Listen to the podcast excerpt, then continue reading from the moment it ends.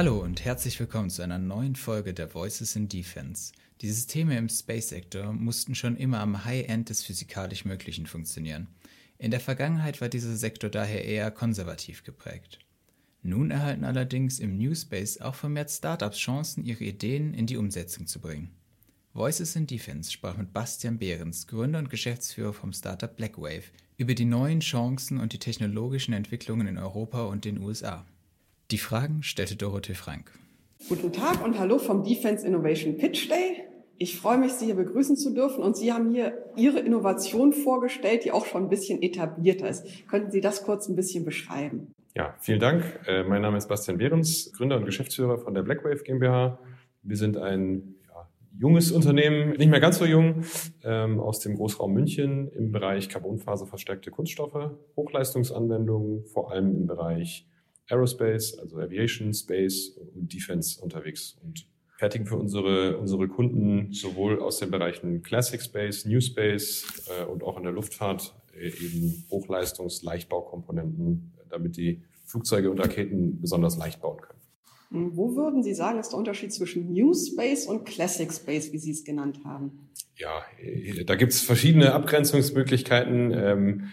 Wenn man, wenn man die einfachste nimmt, das ist das Alter der Industrie. Die, der Classic Space ähm, sind die etablierten Hersteller und Anbieter, die jetzt im europäischen Markt seit über 50 Jahren schon unterwegs sind. Äh, eine Ariane Group zum Beispiel, Airbus Defence Space, die, sage ich mal, auch in ihrem Geschäftsmodell näher an staatlichen Themen dranhängen, sage ich mal, in einem sehr, sehr kontrollierten Umfeld irgendwie aufgewachsen sind, weniger mit dem, mit den privaten Märkten zu tun haben das New Space. Es gab da vorher schon Anläufe, aber die erste richtige, echte New Space Company ist SpaceX letztendlich. Weiß ich gar nicht mehr, ob die sich heute noch als New Space bezeichnen würden.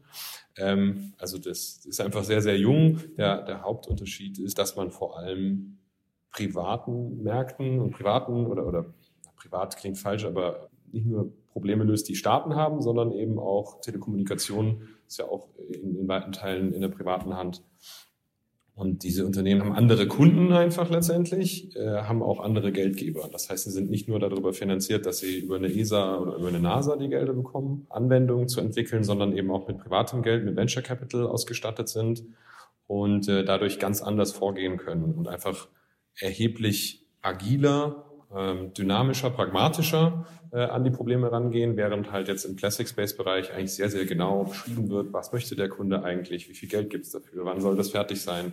Und dadurch, dass man pragmatischer agieren kann, man einfach kürzere, schnellere Zyklen hat und dadurch letztendlich schneller zum Ziel kommt und auch wirklich ein, naja, letztendlich marktwirtschaftliche Ziele hat.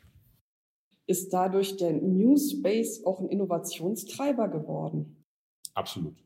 Also inzwischen würde ich sagen, dass sogar die New Space-Branche äh, in Europa vielleicht noch nicht so sehr, aber in Amerika, wo SpaceX ist, ist wirklich die New Space-Branche auch das Classic Space-Geschäft jetzt inzwischen vor sich hertreibt, weil halt die einfach aus diesen sehr, sehr pragmatischen Ansätzen so erfolgreich geworden sind und so gute Produkte haben, die sich technisch einfach damit messen können. Und äh, wenn ich jetzt dann zum Beispiel einen Militärsatelliten habe und mir überlegen kann, ob der Launch 200 Millionen kostet oder 60 Millionen, ähm, dann fange ich schon auch als, sage ich mal, normaler Classic Space Kunde an zu überlegen, ob ich nicht auch mit einem jüngeren, dynamischeren äh, Unternehmen fliegen möchte.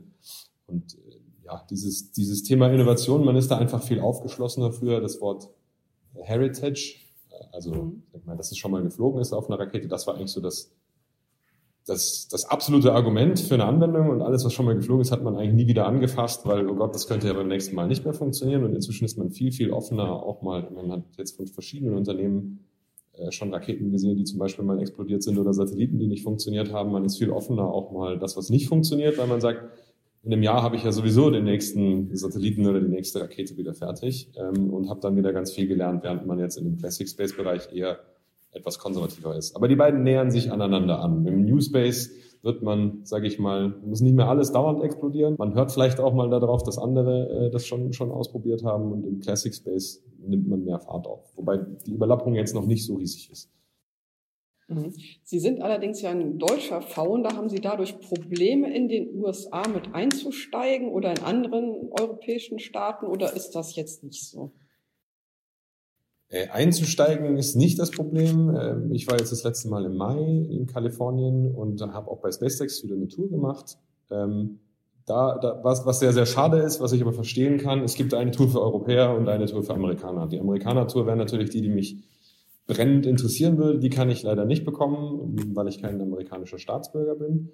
Ähm, auf der Marktseite, auf der Produktseite, inzwischen ist der Markt da eigentlich so offen, Natürlich habe ich Themen, dass in gewissen Anwendungen die Komponenten zum Beispiel in den USA gefertigt werden müssen, aber dass wir mit amerikanischen Kunden darüber reden, Produkte an die zu verkaufen, ist jetzt tendenziell mal kein Hindernis. Wahrscheinlich wäre es einfacher, an amerikanische Firmen in Amerika Produkte zu verkaufen, wenn wir auch eine amerikanische Firma wären, aber wir sehen ja auf der anderen Seite auch die Vorteile, die das hat, in Europa zu sein. Ähm, und die Branche, die gerade in Europa einfach wächst, wo wir auch einfach ein, äh, ein Teil werden können. Ähm, und in, in, in, Amerika ist man einfach schon ein, zwei Schritte weiter, während wir in Europa gerade ähm, ja, seit 2018 sich dieses ganze äh, deutlich, deutlich beschleunigt. Und, und für uns ist es viel interessanter, da jetzt mitzuwachsen, mit der Branche zu wachsen, mitzugestalten deswegen ist es eigentlich eine ganz schöne Mischung, dass wir sowohl in Europa als auch in Amerika Kunden haben. Wie würden Sie sagen, steht Europa, Deutschland im Vergleich mit den USA technologisch da? Technologisch stehen wir sehr, sehr gut da, weil Technologie können wir. Ähm, wir haben wahnsinnig viel, auf das wir zurückgreifen können. Aus den, ich meine, die Ariane Group war mal der bedeutendste Launcher, den, den es weltweit gab, und das ist auch noch gar nicht so lange her. Also was wir technisch da machen, ist faszinierend und wahnsinnig gut wenn man es dann halt im gesamten Vergleich sieht, die Fähigkeit, die richtigen Probleme zu identifizieren und zu kommerzialisieren und dann einen globalen Markt zu gestalten. Da hoffe ich, dass wir den Anschluss nicht verlieren. Ich bin da optimistisch, dass wir das noch hinkriegen, aber dafür müssen wir uns wirklich auf die Hinterbeine stellen. Wir können nicht einfach sagen, ja, das hat ja die letzten 50 Jahre irgendwie funktioniert und es wird schon so weitergehen, weil dann werden wir global keine Rolle mehr spielen am Ende. Natürlich haben wir unsere, sag ich mal, die Bedarfe, die aus der Unabhängigkeit von Europa rauskommen, die auch interessant sind. Aber viel schöner wäre es natürlich auch über Europa hinaus im kommerziellen Sektor Kunden versorgen zu können. Da, ja, da, wir fühlen uns auch Teil davon, von dieser europäischen New Space Branche, wollen unsere Kunden da auch befähigen. Aber da ist noch eine Menge, Menge Arbeit, bis wir, bis wir da ankommen. Wir sind optimistisch.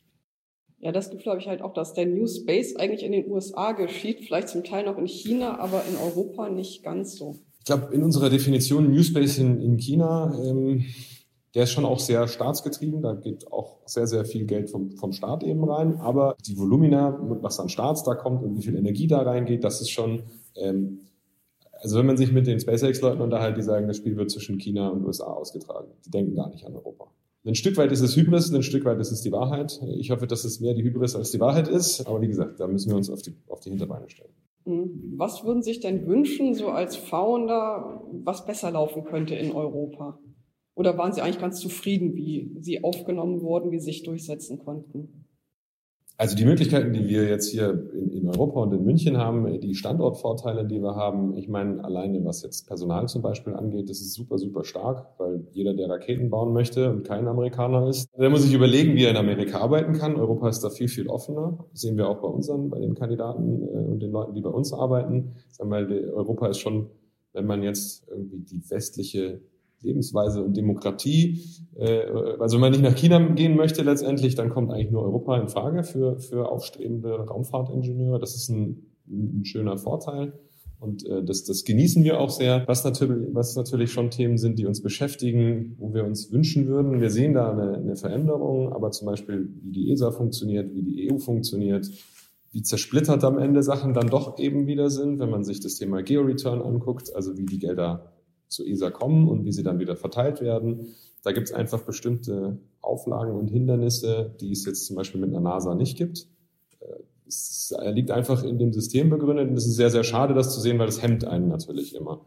Trotzdem glaube ich, ich glaube an Europa. Ich bin, bin schon überzeugt, dass diese Vielfalt auch Vorteile hat. Nur halt, ich sage mal, wenn es irgendwie in überbordender Bürokratie äh, sich, sich ausdrückt, das ist natürlich, das ist natürlich schwierig. So gesehen, es gibt, es gibt Vor- und Nachteile äh, im Wettbewerb der Standorte. Okay, das wäre es dann auch von meiner Seite. Vielen Dank. Bevor ich mich von Ihnen verabschiede, noch ein kurzer Veranstaltungshinweis. Auf dem Defense Day am 25.10. stellt sich die Cyberagentur vor. Alle Informationen finden Sie auf digitaler-start.online. Das war's für heute. Vielen Dank fürs Zuhören. Machen Sie es gut und bis zum nächsten Mal.